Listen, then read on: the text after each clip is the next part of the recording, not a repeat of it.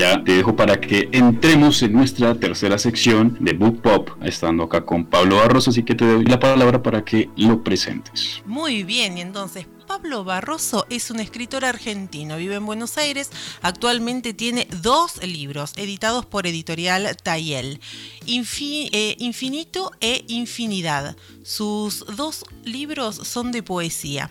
En la actualidad está escribiendo una tercera parte de sus libros. Tiene el canal de YouTube Pablo E. Barroso y también pueden escuchar sus podcasts en Barro Pan, en Spotify, en Anchor, más o menos en donde nosotros colocamos todas las entrevistas. Ahí lo pueden buscar a este escritor, este poeta, al quien le damos la bienvenida a este pop art. Muy buenas noches, Pablo. Buenas noches, chicos, ¿cómo andan? Muy bien, acá, pasando la noche del lunes. Bárbaro. Yo les cuento que venía haciendo cuentas de cuánta cosa inútil he comprado. ¿Y salieron muchas o pocas?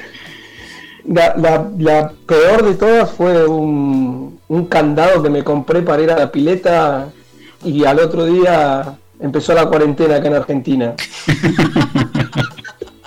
y ahí está, todavía no lo saqué del estuche el candadito. Pero más allá de eso, no tantas.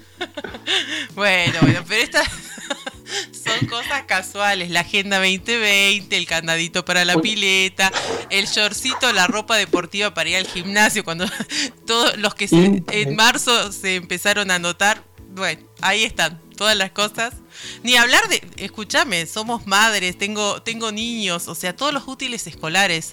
Me, oh. Ayer me dijeron que ya estaban las remeras, que le habíamos comprado una segunda remera eh, y recién ahora están, eh, imagínate, bueno, la va a tener nueva para el año que viene. Esas son cosas inútiles y decir que la mía no va a crecer tanto más, pero los que han comprado uniformes y libros escolares, bueno, los libros los están usando por lo menos. Eso estaba en la segunda parte de mis cosas inútiles. Tengo uno de 16, imagínate. Uniforme de, gimnasia, de, clases habituales, libros, me quería matar. El problema es cuando el tuyo no va a crecer tanto, pero los más chiquitos, que de un año al otro te dejes cambiar todo el uniforme, lo único que también tengo uno de un año y medio. y también le compramos jogging para eh, el colegio que lo ensucia allá, porque ahí va la guardería. Bueno, pero bueno, no importa, lo está bien, igual está bien, es ropa. Es ropa. Gracias, gracias que pudimos comprar ropa también, obvio. Por supuesto, por supuesto. Bueno, eh, Pablo, primero antes de empezar esta entrevista, te manda un saludo muy grande que nos está escuchando y de paso nos manda un saludo a nosotras, a Andrés que le encantó lo que hablamos en el programa y se rió mucho, Cintia Alonso Nieto. Así es tu compañera de, eh, sí, de almas de gerundio, así que dice de una gerundia hacia un gerundio. Un abrazo, un beso, un te amo y todos los mimos para vos y en esta eh, entrevista que te vamos a armar. Ay, muchas gracias. Bueno. Bueno, Pablo, iniciemos. Iniciemos. Poeta.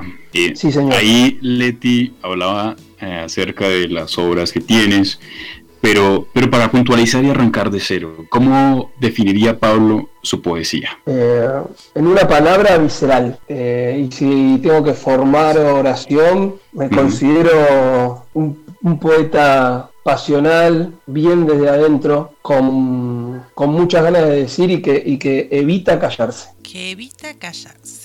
Muy bien. sí, sí, sí. Siempre escribo y digo lo que estoy pensando. Eh, firmo con el aquí y ahora y así lo vivo y me encanta. Y a veces me trae mis problemas, pero es mi, es mi firma. ¿Te trae tus problemas con vos mismo o con el resto de la población? ¿Cómo, cómo? ¿Te trae problemas con vos mismo que después decís cómo escribí esto, cómo lo, lo di a la luz o con el resto de la población? Conmigo no, conmigo no, con, con, alguno que diga, pero ¿cómo escribiste esto? Bueno, quería decirlo, quería hacerlo, quería vivirlo. A veces eh, el escritor vive, vive sueños desde la pluma, ¿no? Y, por qué no vivirlo. O sea, es mi oportunidad de volar con, una hoja en blanco y un lápiz. Y a veces trae la consecuencia de que otro te pregunte o te indague cosas, y yo digo, pero quería hacerlo, me gusta hacerlo, y, de eso se trata, que les despierte cosas al resto, ¿no? ¿Desde que pregunten por qué lo escribiste. Claro. ¿Desde cuándo utilizás así la poesía como medio de expresión? Eh, escribo desde el año 96 aproximadamente, que tenía una banda de rock y yo no, no, sé tocar instrumento bien, entonces me dedicaba a escribir las canciones eh, y los que tocaban bien el instrumento componían la música. Y mm, aproximadamente en el 2002 nos dividimos y y ahí dije, bueno, me voy a poner a escribir. Y con mucha, mucha, mucha continuidad y muy a full a partir del 2011, 2012. Y en el 2015, totalmente decidido, ya sentado, que escribo diariamente. Pero literalmente escribo todos los días. A la mañana, a la tarde y a la noche, o poesías, o obras de teatro, o, dos novelas, o sea, escribo hace mucho y fuerte desde el 2014. O sea, siempre está esa, esa parte literaria contigo, pero el rock, por ejemplo, ya que hablaste, que hacías parte de una banda de rock, en ese momento el rock aún hace parte de, esa influencia, como que digas, me siento a escribir, tengo una buena música de fondo, un buen rock, o, digamos que puede ser una raíz de, todo lo que es ahora Pablo como, como escritor después de trafugar de décadas? Sí, la verdad que, sí. De hecho, justo hoy una amiga eh, que es colombiana, me la hice la amistad desde, Instagram, eh, había subido un estado una foto de Jim Morrison y le puse, amo a Jim Morrison. Y me dice, sí, es puro rock como vos. Y la verdad es que sí, yo hoy, hoy día pongo música rock de fondo y, busco desde ahí a veces alguna inspiración. Y si no tengo música eh, de rock y voy escribiendo sin sonido, voy rockeando un poquitito con, mi, la cabeza.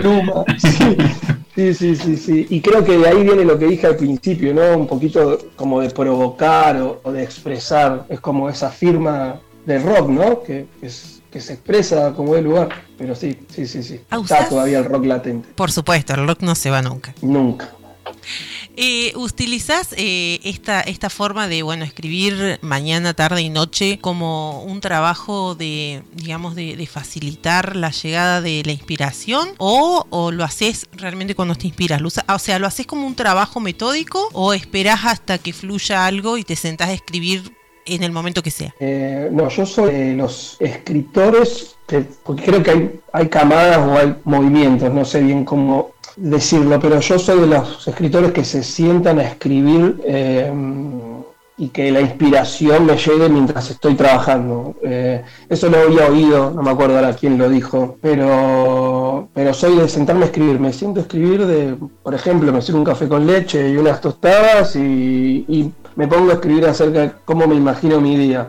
Y en el medio de eso, capaz, escribo algo o oigo algo, veo algo que me inspira algo más lindo, algo de lo que quiero escribir, digo, para, para el resto y lo comparto. O sea, ahí armo la poesía. Y lo demás me va quedando en notas, en notas de cuaderno, en notas de bitácora, en notas de, computadora. Este, como dije antes, hace un par de años que, escribo fuerte, pero eh, yo hace dos años ya dejé mi trabajo oficial para dedicarme a, emprender y en ese emprender es hacer mis libros, eh, hablar con, ustedes, eh, hablar con la gente acerca de ellos, o sea, me lo tomo como una labor y si a mí me tiene que agarrar trabajando la inspiración, si no, no digo que sería vago, pero sí digo que perdería mucho el ejercicio de ponerme a crear. ¿No? sé si se, entiende un poco, pero yo me lo tomo como un trabajo que disfruto muchísimo. Claro. Hay, hay algo puntual ahí, Pablo, y referente obviamente a lo que uno escribe, porque siempre se tiende a, no sé si te lo han preguntado, pero eh, leen algún poema y, ay, eso te pasó, o eso te ocurrió, eh, pero digamos que puede haber alguno sí puede existir, alguno que hable explícitamente de Pablo, uno que refleje lo que es Pablo, algún escrito que hable sobre, sobre ti realmente. Sí, sí, sí, yo, yo me hago una vez con una amiga que, seguramente me esté escuchando, Patricia, la fulana, he, hablado cuánto es ficción y cuánto es eh, real. Y creo y considero de que todo lo que escribimos es real con, con un grado de ficción. Pero eh, sí tengo poemas de a Pablo, digo, y, de cosas que le pasaron a Pablo. Infinito, infinidad, por ejemplo, eh, tienen pero muchísimo, muchísimo, muchísimo de mí. Eh, Infinito abre con una poesía que se llama Yo Soy y se refleja, o sea, es, es, para mí. Hay una que está hecha, escrita exclusivamente a mi hijo mayor, este, y bueno, y así van pasando los poemas. Fueron, fueron unos libros más tipo catarsis que, que hice Claro que hay ficción entre medio, pero hay mucho, hay mucho de mí. Sí, sí, sí, sí. Contanos ahora de, estos dos libros que ya tenés en tu haber. Em, Infinito lo había editado en 2011 y, tuvo, tuvo, bueno, sí, creo que había hecho unos 300, 400 libros y los vendí y nunca más reedité ese libro, nunca más. Era como acabo de contar, era, tenía tanto de mí que, que me dio un poco de vértigo sentí que sinceramente me exponía mucho y mm, hace un año y medio, dos, que comencé a escribir la segunda parte por un poquito de ganas, me acerqué a Tayel para editar Infinito. Y hablando con la directora editorial de, la, editorial me dice, ah, ¿tenés otro escrito? Sí, ¿cómo se llama? Infinidad, es como una segunda parte. ¿Y por qué no haces los dos? Me dijo. Y porque yo quiero levantar de nuevo Infinito. Hacé los dos. Vas a ver que va a estar bueno. Y, pero dos libros va a estar bueno. Así que eh, ahí fue donde edité los dos libros juntos hace un mes y medio. Y estoy súper contento porque Infinito, si bien refleja un montón y lo había dejado dormido mucho tiempo, Infinidad le termina de dar muchísima luz a todo ese tiempo que durmió y realza Infinito. Este, Infinidad también habla muchísimo de mí y es como un buen cierre para toda esta historia. Por eso es que, como decías, cuando antes de que empiece a hablar, estoy ya escribiendo una tercera parte de, algo que ya es más, más allá de, mi vivencia y, va más a mis sueños y a, lo que creo o quiero para mi futuro. En fin y en definitiva, de lo que tratan mis libros es de una evolución de un hombre que puede ser barro, eh, en lo que es la introspección para, para llegar por medio de la empatía el infinito a, la transformación de, su amor. O sea, infinito, infinito no es un libro de poesía común, no tiene mucha poesía romántica, debe tener dos, tres, pero en infinidad ya sí es más amoroso. Igual también descartemos esto, desmistifiquemos que la poesía tiene que ser romántica. O sea, la, poesía no no tiene que ser romántica. Ese es un tipo de poesía, pero eh, primero, como vos decías, vos empezaste con el tema de la música. Para mí la música es simplemente poesía con música.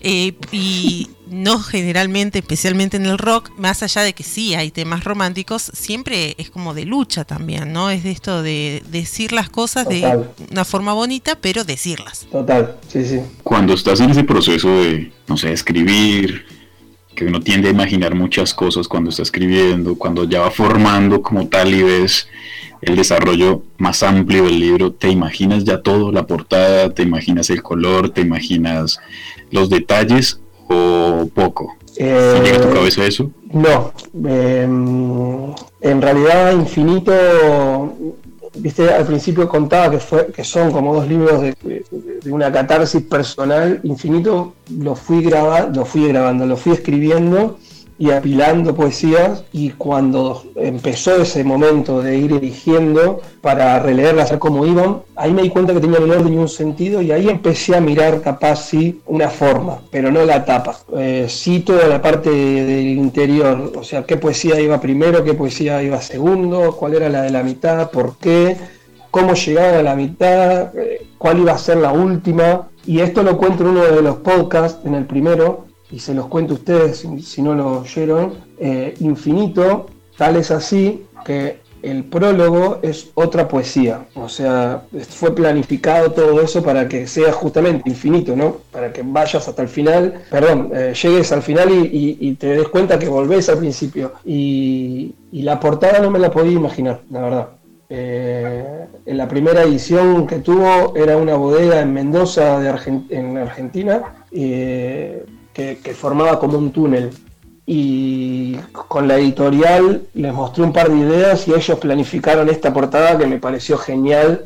Es, es como una especie de caverna con una luz roja, yo la denomino pasión o, vida, y alguien a punto de entrar, o tu perspectiva dirá a punto de salir, no sé, pero ese, eso lo dejé todo para ellos. No, no logré imaginarme una cara de infinito. Sí de infinidad quería, sí de infinidad quería que sea algo así como, como abierto, como dije antes, con luz, estrellas, pero, pero solo me imagino el interior. Lo demás ojalá que siempre me encuentre con gente que, logre ver esa cara. Por supuesto que sí. Y bueno, y por ahora poesía, pero por ahí contaste que también te ibas por las ramas del teatro y de la novela. ¿Tenés pensado algo de eso en el futuro? Eh, teatro tengo ya terminado algo. Eh, estudié, hice un taller con Laura Beliuto. Eh, me sirvió muchísimo y ella es una genia porque le he dado algo largo que tengo escrito